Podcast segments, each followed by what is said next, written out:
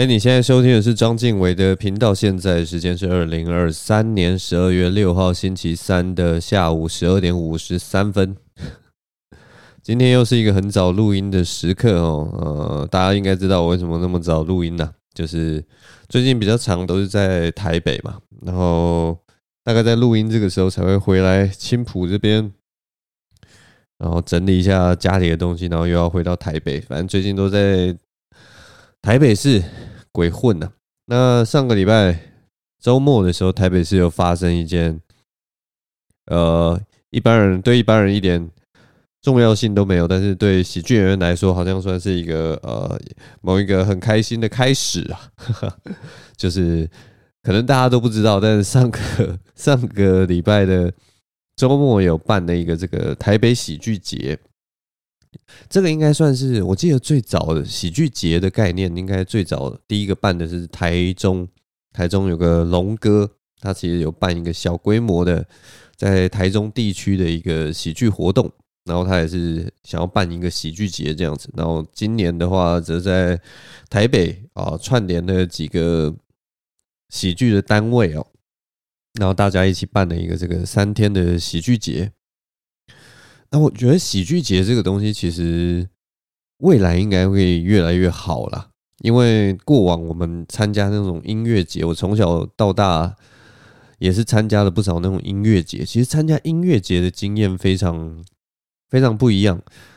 就如果你真的很喜欢一个文化啊，不管是呃，可能可能是那种什么。呃，摇滚音乐节啊，或者是嘻哈音乐节什么，我不知道嘻哈有没有音乐节，有吗？还是音乐节就是一起一个音乐节？总之，以前参加音音乐节的那种感觉，小时候真的是完全不懂什么是音乐节，但是就是反正有活动就去参加，然后就买了一个什么三日票或两日票什么的。去的时候，当然你自己心目中想要看的表演，大概也就五六个、六七个。刚开始的时候嘛，你一定都是瞄准那种。国际大团啊，或什么的，那可能一些在地的小团呢，你如果平常没有在接触的话，你也根本都不认识。但音乐节好玩的地方就是在它在各个角落其实都有大大小小的表演。然后当你那种大的表演吸引你去看的大表演看完之后，你一定会想要去附近晃晃啊，或者是说，哎，看一下有没有什么有趣的小表演，或者甚至你只是想要去买东西吃，想要去摊位买一些小东西的时候。旁边可能就有一个小舞台，然后上面艺人就在卖力的演出。那不知道为什么，现场的魅力就是这么的神奇。当有一个那种小型的乐团或者小型的民谣歌手就在那个台上自弹自唱的时候，你有的时候那个耳朵忽然听到他的声音，或者是他音乐的那个涵养，你就会忽然被叼了，就是会忽然被他吸引，然后你会忽然一瞬间会觉得，哎，他唱歌其实也蛮好听的。但是这个歌手我什么都不认识，然后你就会拿出你的那个节目单，然后找到他那个舞台，然后那个时段，然后认识这个人。有的时候呢，你会一不小心就发觉到，可能两三年之后变得很红的那种明星，然后就想说：哇，天哪！我那个时候在哪里哪里哪一个音乐节的时候，还看到他在一个小舞台，虽然底下台台下观众可能五六十个、六七十个，但是他那个时候就让我觉得。很有感觉，就是会有这样子的故事，然后也有一些人是他会在，就是你有听到他的歌，然后也许你没有觉得特别喜欢，但是你可能会在脑海中留下他的印象，然后下次同样在音乐节或者是在别的表演活动里面，你再看到这个名字，你也会想起啊，我那个时候其实也有看到他这个团，那他是不是表现的不错？他是不是有成长？或者什么，其实就有点像是我也不知道啊，这种感觉有点像是在养电子鸡啊，或什么的，或者是有点像是你你们生活在同一个村子里面，然后你上次在某一个角落看看过这个人，然后这次你在另一个角落又看到这个人，就是会有一种大家好像都在一起的一个呃神奇的感觉。这就是音乐节或任何那种，也许还有什么易碎节，还是什么戏剧表演节，就是这种大拜拜。活动的魅力，那我觉得喜剧节未来可能也会是这样子的，呃，光景啊，就是未来可能大大小小的喜剧演员越来越多，然后大家表演越来越成熟，那也许就有分什么大舞台、小舞台、中舞台，然后我不知道，我不知道会有什么什么什么什么舞台的命名啊？可能是找那种嗯喜剧明星来命名吧，什么 Dave Chappelle 舞台，或者是什么 Bill Burr 舞台，然后什么呃还有还有谁啊？Amy Schumer 和舞台，或者是什么？我不知道，随便，反正就是以后可能也许会找那种，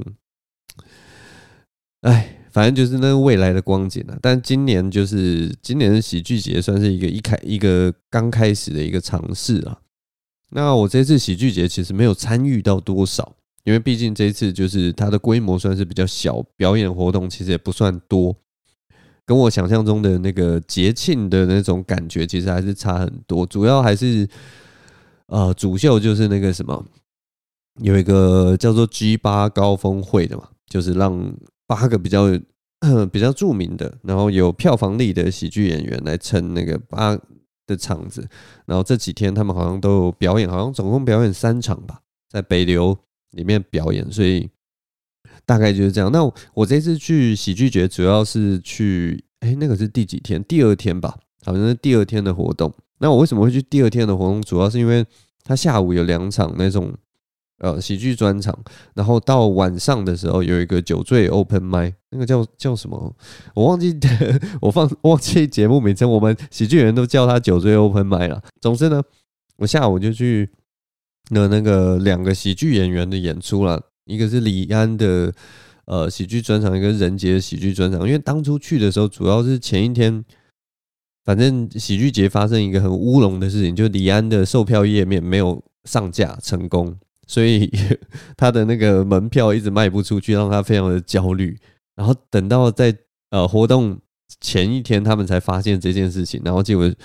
全部的那种超级有名的喜剧演员都串联起来帮他宣传，就说哇，这个他真的很惨，他是他以为自己表演的时候台下只会有六个观众。然 后原来是因为这个售票页面没有公开出去，那六个观众就是好像是一定要从李安自己粉丝页面发文的那个连接点进去才可以买得到票，所以就是大家想想看，去他粉丝页面买票的观众只有六位，你就知道他其实本身他是一个比较呃地下的一个喜剧演员，所以没什么人会从他的页面去买这张票，但是。一般这种喜剧节，大家看到这种有演出，通常都会想说：“哎，那我就去看看嘛。也许不喜欢，也许喜欢，没关系。但是就是一个尝鲜的一个过程，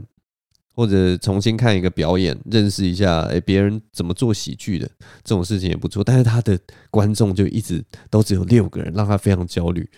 后来到最后才发现啊，原来是其他的售票页面出去的时候都没有用，那个链接点进去都没有办法买到任何的票，超级好笑的。总之，我那个时候就想说，哇，应该是呃要去捧场一下啦，因为我真的很怕说他场子最后一天才开卖，虽然大家很努力去推，但是呢，怕他那个场子很冷。那喜剧演员通常这个时候也都是这样啦，就是如果觉得说，哎，哪一个喜剧演员场子可能很冷或什么的，那他们可能就会去做个让让你台下至少有。二十个喜剧演员坐在底下，总不会 很难看嘛，对不对？如果他最后观众只有十几个或二十几个啊，再加上喜剧演员二十个，也好歹有个四五十人，对不对？热闹热闹的感觉。就没想到呢，因为大家就都还蛮还蛮帮忙的啦，所以啊、呃，其实他那场观众是算满的。那我相信下一场的那个呃另一个喜剧人任杰的专场也是有稍微带动到，所以他们那两场。表演其实都人都还不错，然后两个人的表演其实也都还算还算蛮完整的，有他们自己想要讲的东西，那很好玩，就参与了这样的过程。那我到这个喜剧节的呃这个场地还有表演的时候，其实最让我有感的，其实是看到有一些我比较少看到的人，因为我也不知道哎，就是要遇到喜剧演员，近几年可能是因为我最近比较。呃，表演完我大概就走了，比较没有 social 的关系，所以好像其实我也很少就是看到喜剧演员，所以这次去的时候就看到很多喜剧演员，然后就觉得哇，好新鲜哦，好特别哦，好久没有看到大家的感觉，但但我我也只是站在远远的地方看大家啦，所以大概就是这样。那哦对，那我现在就要跟大家讲一下这个酒醉 Open m i 的事情。反正晚上我就有这个演出，叫做叫做，我已经忘记名称。反正我们都叫酒醉 Open m i。那为什么它叫酒醉 Open m i 呢？它是有一个游戏规则的，就是它是算是一个挑战，就是每个喜剧演员上台之后有四分钟的时间，然后如果你没有让观众，你的笑话没有让观众笑出来的话，你就要罚一杯酒。因为我们那个段子其实其实很明显会感觉出来是一段一段一段一段，所以如果那个一段完全没有让大家笑出笑声，那你就要喝一杯酒。但是呢，这次的酒醉 Open Mic 其实非常的。非常的难以判定，因为原本说是让那个主持人或者是旁边侧台来判定说到底笑话有没有笑出来，因为你知道喜剧演员会死拖赖活嘛，他笑话没中，他可能用一些什么啊，这个没有中啊，我回去再改，然后可能观众听到这个示弱的声音，他也会笑出来，然后喜剧人就会死皮赖脸说没有啊，你看观众有笑，观众有笑，所以原本是要有一个裁判啊，就不管是主持人或者是旁边侧台的人会跟我们说啊，你要喝啦，这样。然后我们就会好好的喝酒，结果后来不知道为什么，我我后来问呢、好像是侧台的人听不到观众的笑声吧，所以他们就会有一些，就是明明我们在台上的演员发现，哎，台下有笑啊，有啊，虽然没有哄堂大笑，但是有有咯咯笑出声来，每个人脸上都充满了笑容，但是可能侧台的人。看不到那个底下观众的反应，也听不到底下观众的反应，所以他们就在旁边一直叫我们喝，一直叫我们喝。然后我们就想说，明明笑话有成功啊，四分钟明明就有每分钟可能有三个笑点吧，怎么可以 怎么可以叫我们一直喝？然后就就非常的麻烦。然后我们演员真的在台上也是，就是你要急中生智，然后你要专心，然后你要马上就是做出即兴的反应，但是。中途这个过程，就我就觉得我的段子一直被打断，你知道吗？我可能笑话明明才讲到一半，然后可能还在铺垫，然后观众还没有笑出来，我的 punch line 还没有到的时候，旁边的人就会忽然叫我喝啊，你喝啊，喝酒啊，超级打断节奏的，非常困难。我觉得我那一次讲笑话，这次参加这个酒醉 open mic 讲笑话，真的很像在参加那种小时候的那种什么，呃。什么争霸赛或者什么百战百胜之类的，就是你要好好走一段路，然后路上会有一大堆的那种铁球啊、滚球啊来撞你啊，然后你要呃飞檐走壁啊，锻炼你的 手臂的力量跟腹肌的力量，然后被那些各种设施打来打去，然后差点落水那种感觉，非常困难。总之呢，这次讲笑话真的是算是蛮特别的一个经验的。我记得就是。呃，国外的喜剧演员其实还也是有锻炼这种东西，就是说你在讲段子的时候，其实是要受到各种干扰，然后你要不为所动。然后国外其实有一些很好笑的训练方式，就是说他会让喜剧演员在台上讲笑话，对不对？然后底下可能他的制作人或者他的前辈就会拿什么乒乓球丢他，纸球丢他，然后或者发出各种噪音，可是你都必须要继续。专注的讲你的讲稿，然后你的那个情绪跟什么都不准断。就其实国外是有这样子的训练的，就是让你能够保持一个很很 chill 的心态，然后继续讲。然后如果底下的人怎么乱你怎么样，你都没有关系，你也不会因此忘词或干嘛的。其实国外是有这样的训练，所以那一天去这个酒醉 Open 麦其实我觉得算是一个很棒的一个过程，就是你必须。一方面感受你能不能去做即兴的东西，另一方面就是你受到这些干扰的时候，你的笑话的 flow、你的笑话的节奏、你的笑话的用词有没有就因此乱掉？但总之呢，我那天在讲这个段子的时候，一直被打断，一直被打断。我有很努力的维持节奏了，但可能也是做的不大好，我不知道。但总之，我后来讲到应该是第三个笑话吧。讲完之后，我就觉得心里就觉得，哎、我刚中间还有一些即兴啊，然后还有跟观众互动啊，应该已经是四分钟了吧？我觉得就是体感上，我觉得差不多四分钟的速度很快吧。我已经讲三个笑话，时间应该差不多了，所以呢，我就把那个笑话的 punchline 丢完以后，然后延续一下，然后我就说，哎、谢谢大家，我今天时间就到这边，我就讲到这边了，就下台，然后心里还在想说，哼。我这个酒醉 open mic，我三杯酒没有喝完，我三条命都没有，就是我我都有让观众笑出来，我这样应该很成功吧？结果侧台马上说啊，不好意思哦，你时间没有到四分钟，你失败了。然后我就天哪，我明明就讲了很久的段子，怎么会还没有到四分钟？就是所以就是体感上面没有抓得很准。我后来下来，我就跟侧台呃的工作人员确定时间，结果他们说啊，其实你就差二十秒。就差二十秒，我多说两句话，多铺垫两个东西，也许就二十秒就过去了。我就差二十秒钟，好可惜哦。但是反正，对啊，那一次就不算是挑战成功，但我觉得这个过程非常好玩。它就是一方面可以就是训练你说不呃临危不乱的能力啊，或随机应变的能力啊。然后另一方面，你也是还是可以试到一些段子，就我觉得还不错了。但其实我们像上上场之后喝的酒，其实也没有算多。但我就要跟大家讲一个，就是回家之后我才发现的一件事情。我回家之后发现，就是这个酒醉 Open Mic 完回家之后，发现我全身起了酒疹，就是还没有到发痒，但是我的皮肤就是红白红白的，这样一片一片密面。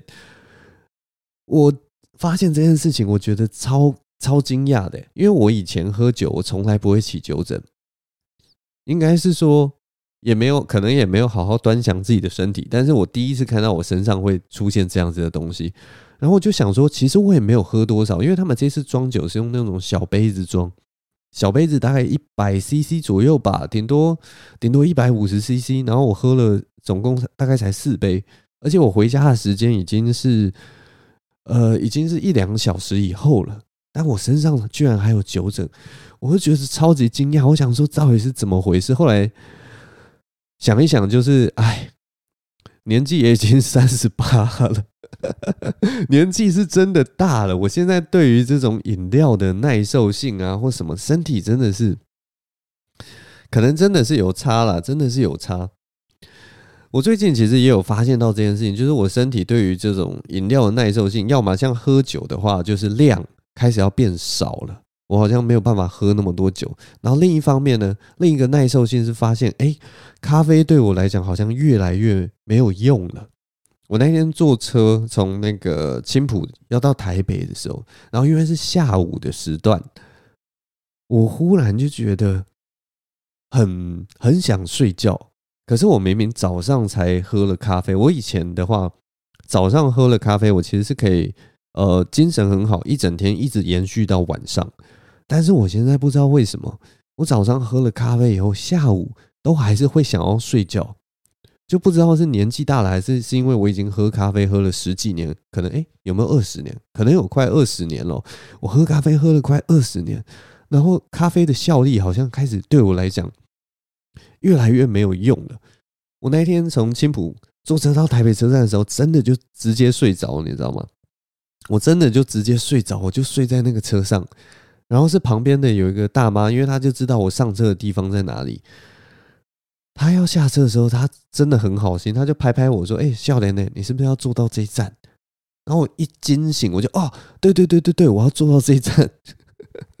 还好他有叫我，你知道吗？那个大妈人真的很好，不然我真的那天晚呃那天下午就会坐过站了。然后我就发现我现在真的下午的精神。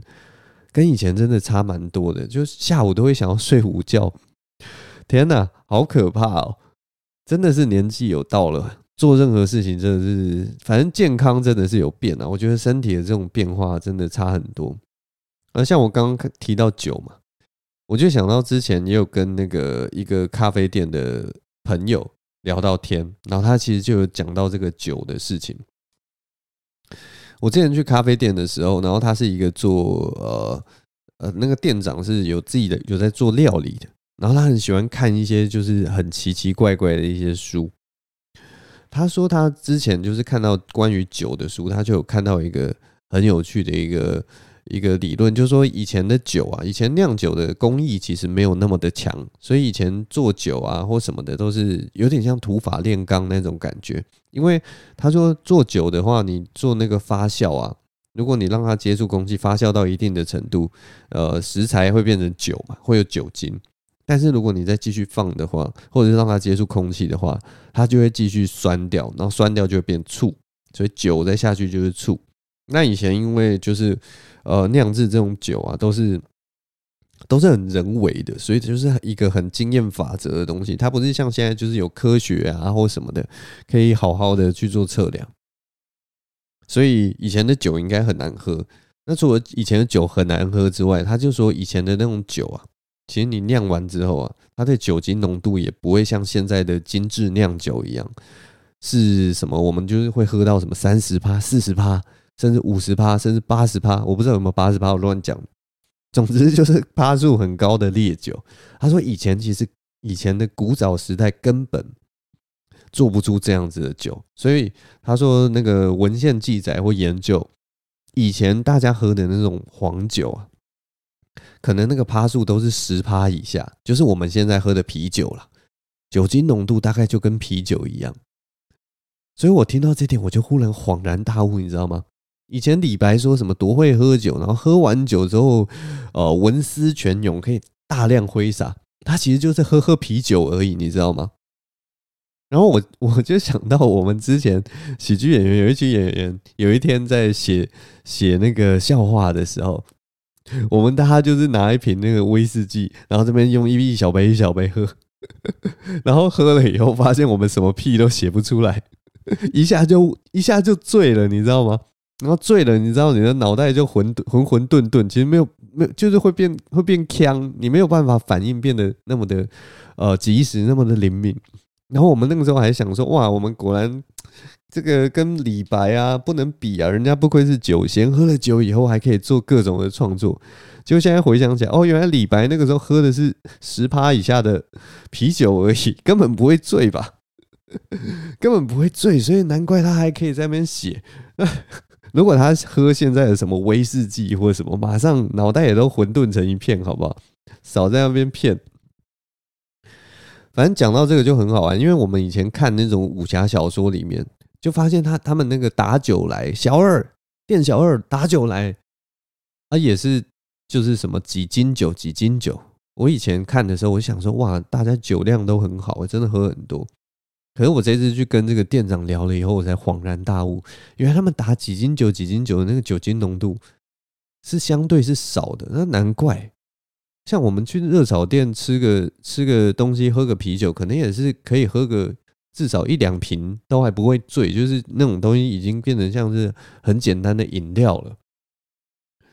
难怪难怪以前的人都可以打什么几斤酒，来个什么几斤牛肉几斤酒，原来他们的酒精浓度一点都不高啊！这点真的是蛮蛮神奇的啦。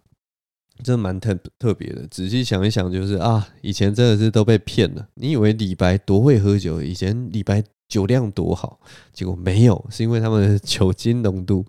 比较低。我觉得，但是但是一样啦，就是回来讲一下那个身体对于这种物质的耐受性。我觉得身体越大，要顾虑的事情真的有变多了。像呃，之前就遇到一个，我之前跟爸妈吃饭，其实遇到一个就是蛮紧张的一个情况。当然，我自己是有不知道哎，当下我其实是蛮冷静的在判断这一切，但是还是觉得蛮可怕的。总之就是我之前跟我爸妈出去吃饭，然后呃，我爸那天早上呢，因为他前几天好像那个腰有去闪到，然后就有点痛这样子。然后，因为他前一天晚上，我们吃饭的前一天晚上，他晚上痛到有一点睡不着，就是真的很痛的那种痛。所以他那天早上呢，我们是约中午吃饭，他那天早上就去诊所，呃，去去跟医生讲，然后医生可能就开给他那种长期的止痛药缓解。那因为我爸爸他前一天晚上有点睡不着觉嘛，所以医生除了开给他这个三天的止痛药之外，他还跟我爸说：“啊，你现在如果真的痛得也是很不舒服的话，不然我给你打一针那个止痛针好了。”那我爸想说：“好啊，因为中午要吃饭嘛，你打了针以后吃饭可能这个呃吃的比较开心之类，所以他就打了这个针。结果我跟爸妈中午吃饭的时候，就发现我爸吃饭的时候他一直冒汗，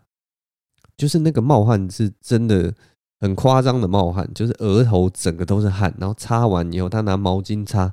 擦完以后又再又冒冒汗出来，然后除了冒汗之外，他手还一直抖，那个抖的抖的那个激烈程度，就是像我不知道帕金森氏症，或者是说你真的低血糖的那种抖，就是你完全没有办法控制。他拿着筷子就在那个空中这样抖，然后我看了就觉得哇天哪，是不是出了什么事情？就是我爸是不是要中风之类的，又冒汗又手抖，然后就问他，你你有什么任何地方不舒服吗？例如说胸闷啊，或者是呃肌肉无力啊或什么？他说其实都没有，他也不觉得冷，也不觉得热，但是就是会手抖跟冒汗。然后当然就是他也是很紧张，所以就没什么胃口，所以我们那那天中午就吃的有点战战兢兢的。但他发作。这个流汗跟手抖之后，大概半小时之后，其实就缓解了。那我后来问一问，当然就是他就有说早上有去打这个针，有可能是这个针。然后就跟他说：“那你下次如果你再去拿这个止痛药或消炎药的时候，你再帮我问一下这个医生，他打的这个针是什么针？”那总之后来就是后来我爸当然就没事了嘛。其实就是那个止痛针的副作用啊，那我就有去问一下他那个止痛针的名字，然后我也不知道，我就想说，那如果身体有这么强烈的副作用，是不是就以后就不要再用这个药，其实就解决了呢？我也不知道，我现在还是没有答案，所以 之后我可能去问一下，我就是学医的朋友，这种遇到这种情况到底要怎么样了？是要换药，还是说其实就也还好，就是手抖跟冒冷汗嘛？那如果你知道这件事情，你以后用这个药应该也还是可以用啊，只是你就待在家里面休息，多喝水，是不是就好了？但总之呢，就是我爸去跟这个医生问这个针的名字的时候，医生还就是一派轻松的跟他说啊，没事啦，就只是流个汗嘛，手抖而已嘛，有人还昏倒过呢，哈哈哈哈。然后我心里就想说，你还在那边讲说有人昏倒过嘞？啊，如果我爸。在外面吃饭昏倒怎么办？如果这个药有这些风险，你当初开这个药的时候，不是就应该跟病人说啊？有些人用这个药会有副作用，可能会比较严重。那你打完这个药，呃，药效最快的时间大概是两个小时，你应该待在家里面，不是应该做这种安全宣导吗？你居然还让他就是刚打完药两个小时之后就跑出去外面吃饭，你知道这有多危险吗？他如果走在路中间忽然昏倒怎么办？吓死人呢！总之，我就开始想说，我现在年纪也已经大了啦，我现在也已经呃慢慢上了年纪，我就在想说，那如果服药啊，像我这种身体的耐受性，什么对对对酒精的耐受性越来越差了，那如果我以后吃药，我开始副作用变得更明显怎么办？所以我就去网络上查了一下，大家对于这种副作用的。看法，我就在这边分享给你们。他们就说，就是这个服药之后有副作用怎么办？然后就有人罗列了好几个那种，如果有副作用该怎么办？那例如说，你服药以后便秘，他给你的建议就是吃高纤食物，多运动啊，定时要养成这个排便的习惯。啊，服药之后如果体重增加的话，那就要适度的运动。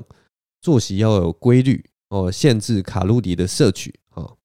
那如果服药之后会流口水的情况呢？你晚上睡觉就要在这个枕头上放一个毛巾，然后经常更换。那服药之后如果有口干的情形啊，你就可以嚼无糖口香糖或者多含水，含着水让嘴巴比较没那么干。好，那你如果服药有失眠的情形啊。如果你睡不着觉，有失眠的情形，可以跟医生说改成白天吃药。讲到现在，大家有没有发现，大家对于副作用，不要有副作用怎么办？都只是你副作用的情况，然后做做出正常的反应而已，完全没有想要解决副作用。我就问你，这些建议到底有什么帮助？便秘就多吃高纤食物，多运动，定时排便。这个你。没有吃药副作用，你遇到这个问题，你也是这样解决啊？然后说什么服药后体重增加，叫人家多运动，你就没有要解决这个副作用的问题啊？你从来你你也没告诉我们说，哦，如果服这个药有这个副作用，那你就换个药，或者说你就先停药，然后 要要问医生要怎么处置，你帮我解决副作用产生的那个情况有个屁用？什么流口水，在枕头上面放毛巾，这对副作用有用吗？这有用吗？气死我了！我真的觉得网络上这些建议真的是很莫名其妙，所以我不知道啦。如果是严重的副作用呢，昏倒该怎么办？他可能说：“哦，那你昏倒的时候记得盖上棉被，免得受寒呐。如果你这个服药的副作用是七孔流血的话，记得用毛巾把血擦掉了。如果服药的话呢，你开始掰咖的话，记得找一个拐杖啊。” 我也会啊，我也可以解决啊，我也会解决很多很莫名其妙的副作用啊啊，我都会解决副作用啊。这个 意见到底是在搞什么东西啊？好，总之我发完脾气了，所以我不知道，我之后真的是要好好问我的医师朋友，如果服药有副作用，到底该怎么办？好啦，大概就是这样了。哎，我也不知道哎、就是身体这个随着年纪年纪到了啊，会遇到的问题越来越多。那反正到了这个年纪啊，大家我觉得那个我们彼此祝贺的时候，都会希望大家身体健康了。所以，我希望如果你们还年轻的话，也是保持身体健康啊啊！如果年纪也大了，也是大家都要注意自己的身体啊。像这种季节变换的时候，多加件衣服都是好事啊。好了，我们今天录音就到这边，谢谢大家收听，我们下周同一时间再见了，拜拜。